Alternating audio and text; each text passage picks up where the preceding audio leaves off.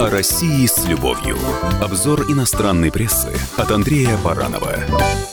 Здравствуйте, здравствуйте.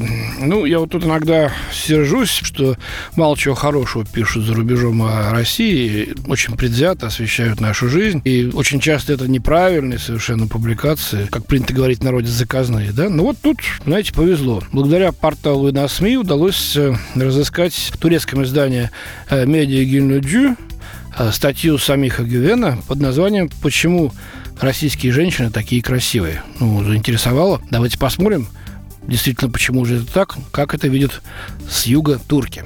Итак, Тут довольно интересно, сразу предупрежу, такие, ну, не псевдонаучные, но довольно неожиданные изыскания. Соглашаться с ними или нет уже ваше право. Итак, читаем. В ходе исторического процесса численное соотношение между мужчинами и женщинами в России изменилось не в пользу мужчин из-за войн, суровых зимних условий спиртных напитков. Ну, тут я должен сказать, правда, зимние условия одинаково суровые и к мужчинам, и к женщинам. Ну, конечно, если не пить водку на морозе. Ладно, читаем дальше. Особенно во время Второй мировой войны произошла большая потеря мужского населения. Можно предположить, что эта ситуация за заставила женщин выглядеть лучше и больше ухаживать за собой в стремлении выйти замуж.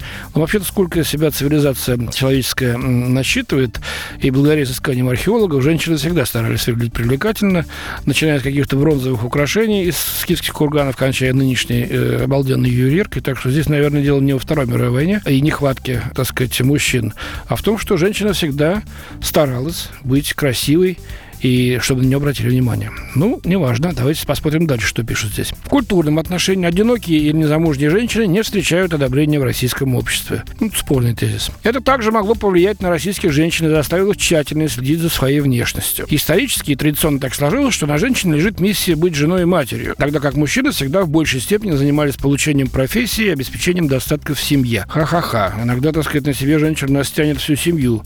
Да и мужика с дивана, так сказать, которого не сгонишь. Ну, вот так турки считают. Видимо, какие-то свои, так сказать, турецкие э, традиции они переносят автоматически на наше общество, пытаясь, э, так сказать, что называется, подверстать их под свои доказательства. Женщина отводила второстепенную роль в процессе зарабатывания денег. Такое положение вещей тоже могло оказать влияние на внешний облик российских женщин. Красота российских женщин объясняется также генетическими и климатическими условиями. Светлый цвет волос, а, блондинг, слышишь, да? Белизна кожи и цвет глаз – это следствие генетических процессов, на которые тысячи лет оказывали влияние холодный климат и малое количество солнца. Кроме того, согласно некоторым наблюдениям, осторожно замечает турецкое издание, люди, проживающие в холодном климате, имеют небольшие аккуратные носы. Ну, естественно, вдыхать морозный воздух таким шнобелем так сказать, получить простуду легко.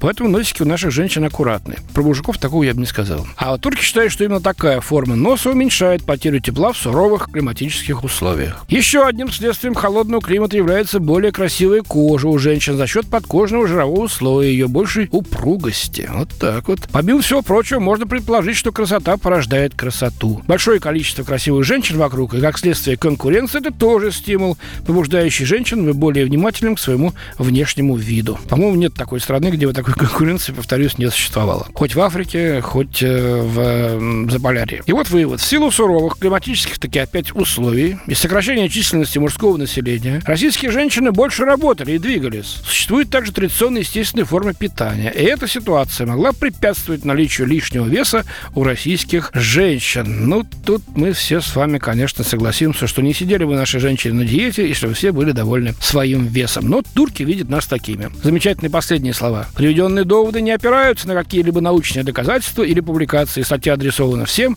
кому интересна эта тема. Ну, бог с ними, с научными доказательствами, а тема это интересна всем и во все времена. Так что спасибо туркам вот за такое внимание к столь необычному и столь древнему вопросу. Почему женщина красива, а российская в особенности? Спасибо, с вами был Андрей Баранов. О России с любовью. Обзор иностранной прессы от Андрея Баранова.